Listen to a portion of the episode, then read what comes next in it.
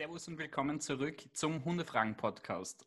Mich kennt ihr ja schon, ähm, die Alex kennt ihr ja genauso schon. Vielleicht sagt sie auch kurz Hallo. Hi. Aber wir haben heute auch eine andere ganz, ganz, ganz, ganz, ganz wichtige Person aus der Hundeschule dabei. Ähm, glücklicherweise habe ich mit dieser Person zusammen die Ausbildung angefangen und deswegen habe ich auch ganz, ganz viele Fragen für sie. Aber Ines, erzähl vielleicht einmal, wer bist du, wie bist du zur Hundeschule gekommen? Okay, ähm, also hallo, ich bin die Ines und ich habe, wie der Toni schon gesagt hat, gemeinsam mit Toni vor zwei Jahren die Ausbildung angefangen. Und bei mir war das ein bisschen anders als die typischen Geschichten, wie ich habe einen Hund, gehe in die Hundeschule und möchte dann dort bleiben und Trainer werden, weil ich habe leider noch keinen Hund, weil meine Eltern ähm, sehr strikt dagegen waren immer. Und trotzdem mochte ich Hunde immer sehr gerne und habe dann immer geschaut bei Freunden und Bekannten und sonstigen Menschen in der Umgebung, ob ich mit ihren Hunden spazieren gehen kann. Und das hat mir immer sehr viel Spaß gemacht und ich habe dort sehr viel Zeit mit den Hunden verbracht. Und irgendwann dachte ich mir dann, Hundetrainer ist sicher ein richtig cooler Beruf. Das würde ich echt gern mal machen. Und ähm, ich hatte aber keine Erfahrung mit Hundeschulen. Ähm, und habe mich dann so umgeschaut im Internet und das ist ja ein bisschen schwierig in Österreich, diese Lage mit den Ausbildungen. Also da mhm. gibt es nicht so die Ausbildung oder dass das so geregelt wäre. Aber diese ganze Ausbildung, als ich mir das durchgelesen habe, ich dachte immer so vom Inhalt her einfach, ja, das klingt cool, das möchte ich lernen. Und ähm, ich war mir aber halt nicht sicher, ob das wirklich mein Ding ist, weil ich, wie gesagt, noch nie in einer Hundeschule wirklich dabei war. Deshalb habe ich mich dann umgeschaut, so in der Nähe, ähm, ob da irgendwelche Hundeschulen sind. Und ja, es gibt sehr viele Hundeschulen. Und ich habe dann versucht, allein durch ähm, die Homepages irgendwie ein Gefühl zu bekommen, ob das was für mich sein könnte oder nicht. Und eine Hundeschule fand ich irgendwie sehr sympathisch. Also von dem, was da auf der Homepage war, ähm, ich weiß nicht mehr genau, irgendwie, dass jeder in seinem Tempo lernen darf und sehr beziehungsorientiert. Und ich dachte mir, oh cool, da würde ich gern mal ähm, dabei sein. Und dann habe ich eine E-Mail geschrieben ähm, weil da war irgendwie die Zeit gekommen. Davor war es immer so, na, ich mache das später, jetzt bin ich in der Schule, dann nach der Schule war ich im Ausland, war ich in Irland für ein Jahr, dachte, na, jetzt geht's auch nicht. Dann danach anfangen zu studieren, auch nicht so. Aber dann irgendwann dachte ich mir, wenn nicht jetzt, wann dann quasi. Und ich habe nicht gleich eine Antwort bekommen, sondern erst irgendwie ein paar Wochen später. Und daraufhin bin ich dann mal in die Hundeschule gefahren, habe dann mal zugeschaut, ähm, fand das sehr cool. Also die Methode, wie da gearbeitet wird, wie die Menschen sind. Also alle waren gleich super nett. Ich habe mich super wohl gefühlt. Und auch mit den Hunden ist halt echt cool gearbeitet worden. Und dann dachte ich mir, also wenn eine Ausbildung dann da quasi. Und das hat sich dann irgendwie alles super ergeben. Und seither, also ich glaube, seitdem ich das erste Mal da war, war ich jede Woche da. Und ja, ja. Das kann ich, kann ich bestätigen. Ich glaube, die Ines und ich haben uns da total reingenördet die letzten zwei Jahre. Ähm, du hast doch gesagt, du hast angefangen zu studieren und ich finde die Kombination noch immer sehr, sehr cool bei dir. Was hast du angefangen zu studieren und glaubst du, die Kombination hilft dir weiter? Ja, also ich ähm, studiere Psychologie im Bachelor jetzt und ich weiß noch am Anfang im ersten Gespräch mit dem Leo, ähm, war ich so, ja, hat er mich gefragt, was ich jetzt mache. Und ich sage, ich studiere Psychologie. Das hat jetzt nicht so viel mit Hunden zu tun, aber ja. Und er war dann so, nein, im Gegenteil, das ist, passt voll gut. Ich dachte mir so, okay, wenn er das sagt. Aber mittlerweile kann ich das bestätigen, das passt wirklich sehr gut. Ähm, Gerade so Lerntheorie-Sachen, was ich habe ich im Studium, habe ich in der Hundeschule, trifft auf Menschen, Hunde und so weiter zu. Und auch der Fakt, dass wir in der Hundeschule sehr viel mit Menschen arbeiten und nicht nur mit Hunden, ähm, ist auch ein Grund, warum das eigentlich super gut zusammenpasst und super Kombination ist. Und ich immer mehr merke, dass es eine super richtige Entscheidung war, auch das mhm. Studium und mit der Hundeschule und so. Also richtig cool. Und wir haben ja in der Ausbildung, haben wir eigentlich, glaube ich, jeden Kurs zusammen gemacht und ähm, haben uns jeden Kurs zusammen angesehen und sind dann zusammen bei den Welpen und Junghunden gelandet und waren da über, ich glaube, ein halbes, dreiviertel Jahr das Team, das das gemacht hat. Und der Leo hat uns dann ja auch irgendwann alleine gelassen. Und dann hast du mich ja leider verlassen für, die, für die Erziehungskurse, weil, man, ähm, weil du dort deinen Platz eingenommen hast. Aber du hast ja auch noch ein, etwas ganz, ganz Neues in die Hundeschule reingebracht, einen eigenen Kurs. Vielleicht erzählst du mal darüber ein bisschen.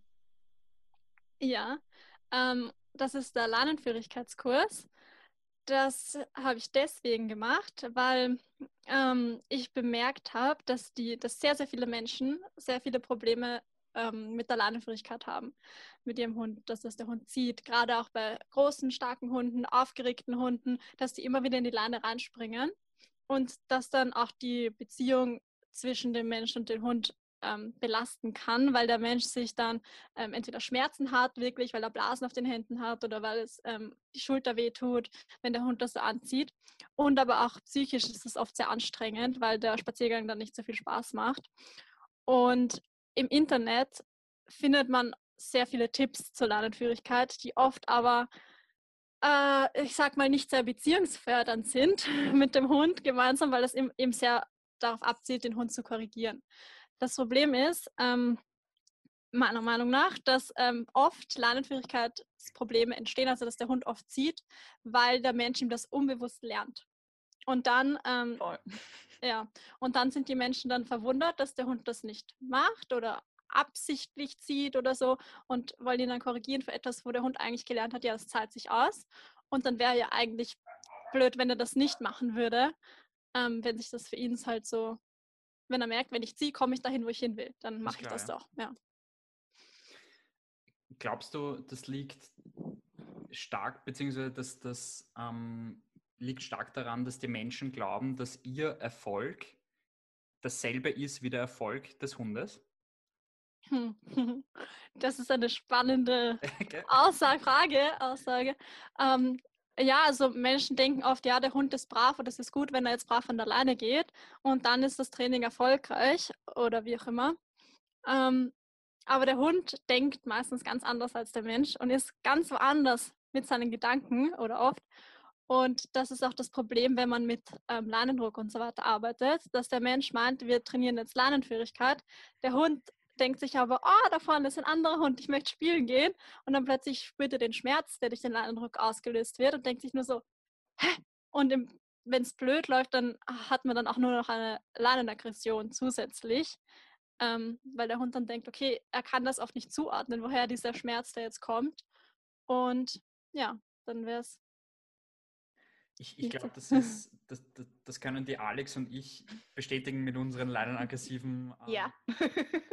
ähm, das ist, obwohl wir schon sehr viel wussten und es kein Leinenruck war, sondern einfach schon ein Leinenzug reicht, ja. Leine, während das Ganze passiert, dass sich da eine Leinenaggression aufbauen kann. Aber es kann ja auch in eine ganz andere Richtung gehen. Es muss ja gar kein anderer Hund sein es kann ein anderes Kind sein, ein Mensch mit einem Hut, es, kann, es können mhm. gelbe Stiefel sein. Es können Autos sein. Es können Autos sein. Und da denkt der Hund dann jedes Mal, wenn er in diese Situation kommt, hey, okay, ich habe das mit Schmerz oder unangenehmem Gefühl verbunden. Und daran denken ja Menschen eigentlich nicht. Ja. Glaubst du, ähm, das ist das größte Problem, was die Leute haben mit der Leinenführigkeit? Oder glaubst du, so weit kommt es gar nicht? Was sind denn so die größten Probleme bei den Leuten, die ein, ein Problem mit Leinenführigkeit haben? Oder bei den Leuten, die einen Hund haben, die ein, der ein Problem mit Leinenführigkeit hat, sagen wir so. Äh, ich glaube mal, das ähm, Problem zu Anfang ist, dass die Menschen nicht merken, dass sie dem Hund quasi lernen, dass er, dass sich das auszahlt, an der Leine zu ziehen da fängt schon mal an, dass die Menschen dann sagen, ja, der zieht immer und gar nicht wissen, warum ähm, oder wieso der Hund das jetzt tut. Und es ist, wie ich schon gesagt habe, meistens unbewusst, dass wenn der Hund zieht jetzt und man gibt einfach diesem Zug nach, man lässt die Leine länger werden oder man geht einen Schritt in diese Richtung. Ähm, solche Kleinigkeiten. Für Menschen, denen fällt das nicht mal auf. Das ist so automatisch, unbewusst gibt man halt, geht man einfach hinterher. Der Hund, der lernt aber immer, der macht keinen Unterschied zwischen wir üben jetzt und wir üben jetzt nicht und ich mache halt irgendwas, sondern der merkt, okay, da riecht's gut, ich will dahin, ich ziehe dahin, mein Mensch geht hinterher, ich habe Erfolg gehabt mit dem Ziehen. Das heißt, er wird das immer wieder machen. Und ähm, meistens ist es so, dass die Menschen eben dem Hund nicht sagen, was er richtig macht. Das heißt, sie gehen, der Hund schmeißt sich in die Leine ran, sie ärgern sich, korrigieren den Hund, holen ihn zurück, was auch immer. Und dann gibt es vielleicht am Anfang nur drei Schritte, wo der Hund super brav und locker alleine daneben geht und sie sagen halt nichts, weil das ist ja eh selbstverständlich, der Hund soll ja das machen. Und dann reagieren sie erst wieder, wenn der Hund wieder in der Leine drinnen ist und regen sich dann wieder auf und sind genervt, holen den Hund zurück, was auch immer sie dann machen. Aber sie reagieren wie gesagt, erst wenn der Fehler schon passiert ist. Sie lassen ihn quasi in den Fehler hineinlaufen, um dann etwas zu tun. Ähm, der Hund weiß aber gar nicht, was möchte mein Mensch eigentlich von mir und tut einfach das, was er gelernt hat, was für logisch ist, was, wenn er jung ist, der findet alles spannend, der möchte überall hin und dann kommt halt nichts vom Menschen und dann ist es halt, wenn man die Sprache vom Menschen nicht spricht, ist es halt nicht nachvollziehbar, was möchte mein Mensch eigentlich von mir. Und ähm, dann noch zu korrigieren, das finde ich, generell sehr unfair dem Hund gegenüber, zu sagen, okay, ähm, du hast jetzt den Fehler gemacht, ich muss dich jetzt dafür bestrafen, dass du da jetzt in die Lande reingelaufen bist. Das ist voll wichtig, auch dieser Perspektivenwechsel, einfach, dass du nicht von dir ausgehst als Mensch, der in dieser menschlichen Welt wo wir halt leben und wo wir uns die Hunde herholen, ähm, quasi agiert und eh schon weiß und schon groß geworden ist und das Ganze selber gelernt hat, dass du dann davon ausgehst, dein Hund muss das können mit, keine Ahnung, acht Monaten, sonst irgendetwas, dass sie dann gleich wissen, okay, passt, ich spreche jetzt eine komplett andere Sprache, ich kenne mich jetzt aus und ähm, ich reagiere jetzt nicht auf die Sachen so, wie ich es normalerweise hündisch machen würde. Und ich glaube, das ist voll wichtig, das, was du angesprochen hast, dass man da die Perspektive mal wechselt und sich überlegt, weshalb macht das jetzt mein Hund überhaupt und ähm, muss ich vielleicht einen Schritt voraus sein. Einfach, dass mhm. ich schaue, okay, ich gebe ihm vorher Anweisungen und äh, kommuniziere mit ihm vorher. Aber was sind da so Sachen, die zum Beispiel dir aufgefallen sind in dem Kurs selber? Im Kurs. Ja. Oder um, in der ähm. Entwicklung vom Kurs. Es ist ja generell so, dass die Probleme sehr individuell sind. Also dass Leinenführigkeit, also jeder Hund anders ist an der Leine. Also es gibt die jungen Hunde, die halt ausprobieren und jetzt gerade mal mit Ziehen Erfolg haben. Es gibt die, wo wirklich die Muster schon extrem stark und gefestigt sind.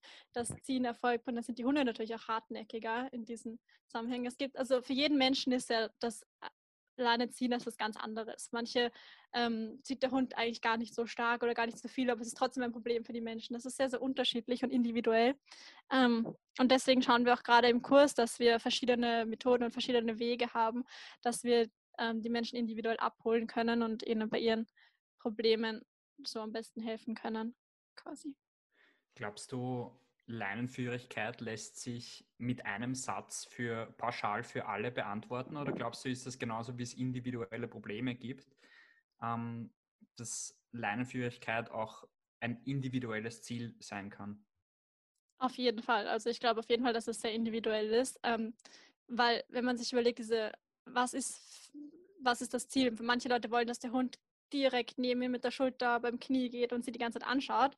Anderen reicht es einfach, wenn der im Radius bleibt, ähm, in einem kleinen Radius und nicht dann alleine zieht. Also schon allein daher ist es sehr unterschiedlich, die Zielsetzungen.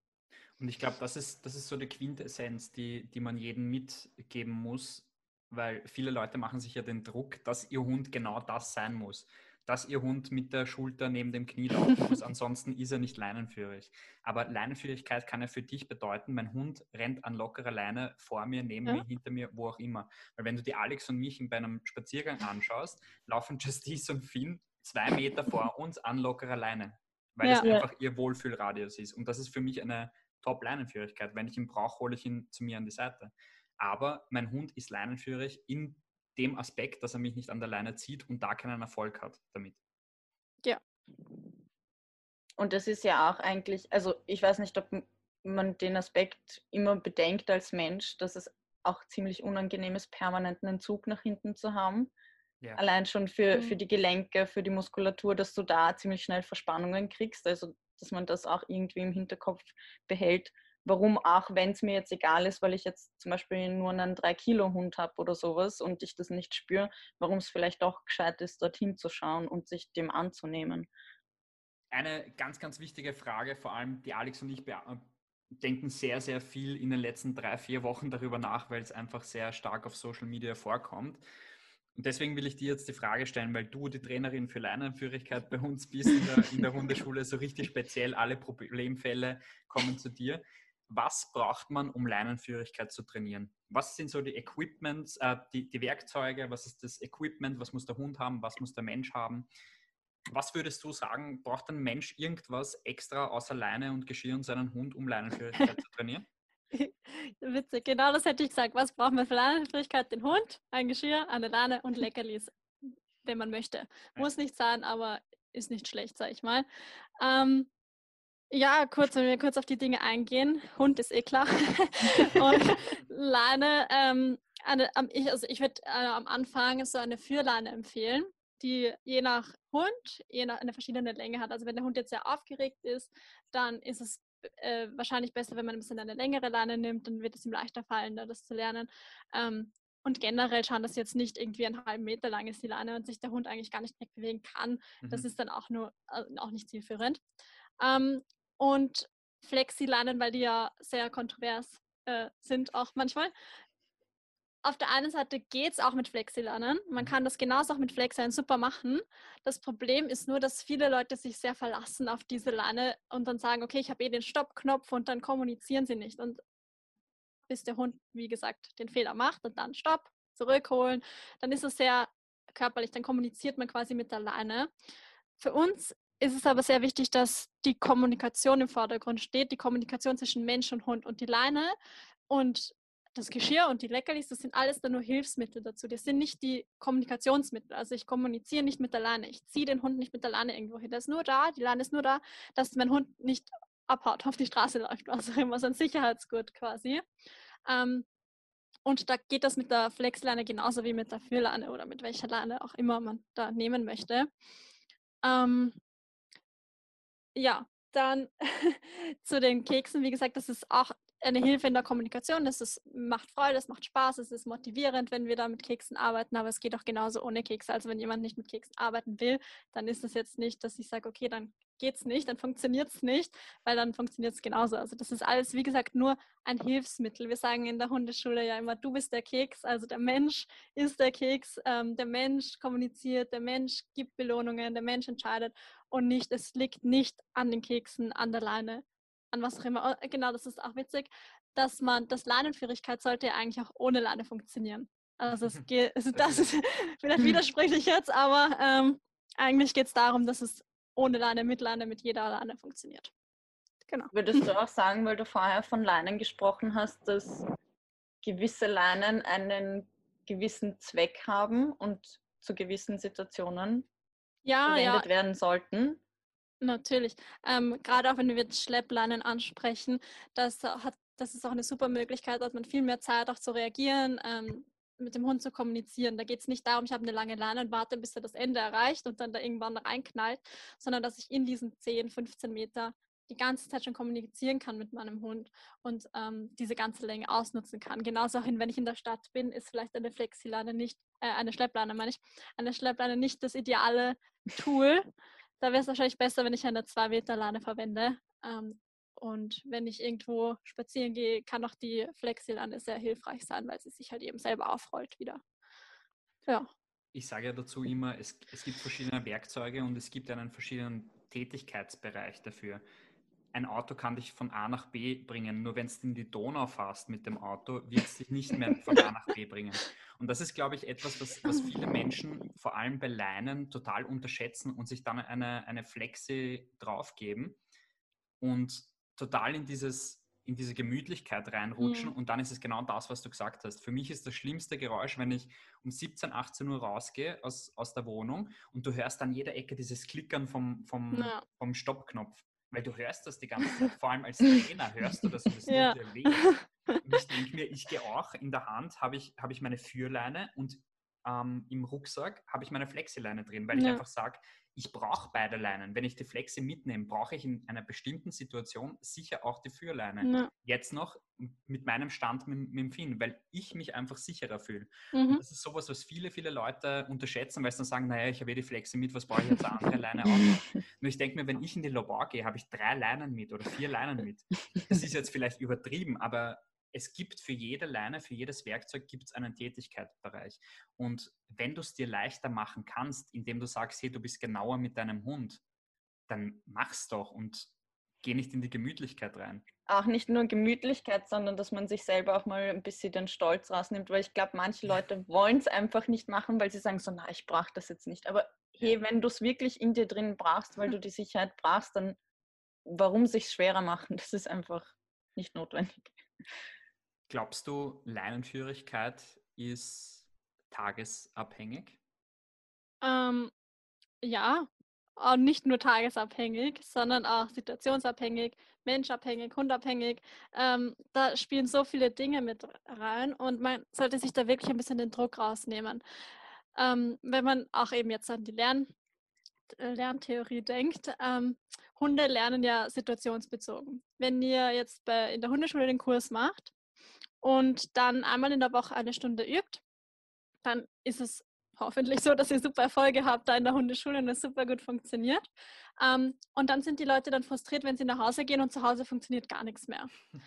ähm, das ist nicht, weil der Hund das jetzt irgendwie jetzt absichtlich macht, weil Hunde, also Hunde machen nie was den Menschen zu Fleiß oder so, sondern das liegt dann einfach am Lernstand und auch an der Umgebung, an den Ablenkungen, an den Mustern. Da spielen so viele Faktoren mit hinein und deswegen ist es auch ähm, unrealistisch, sich zu denken, ich gehe da jetzt in die Hundeschule, mache den Kurs und dann funktioniert alles perfekt. Also es gibt nicht diesen Knopf, da drücke ich drauf und dann sieht der Hund nicht mehr. Also Leinenführigkeit ist wirklich Arbeit auch und man muss das auch machen wollen.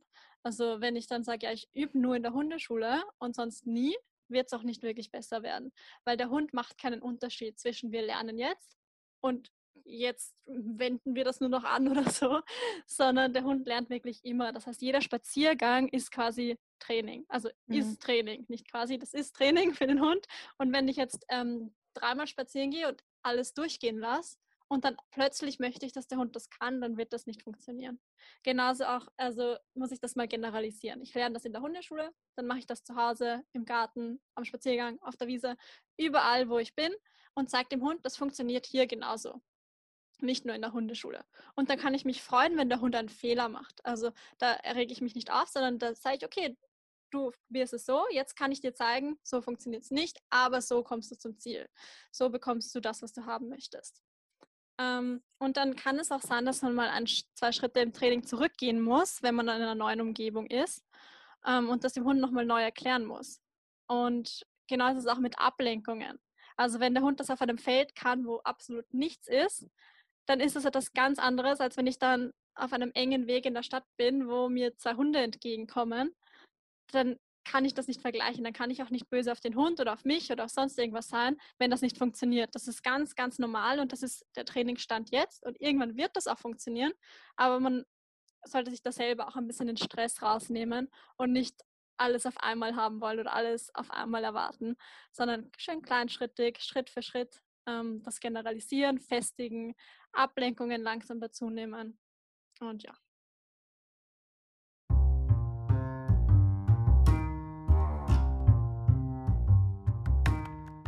So, das war's mit dem ersten Teil des Interviews mit Inas. Wenn euch die Folge gefallen hat, dann schaltet doch beim zweiten Teil auch gerne ein. Bis zum nächsten Mal.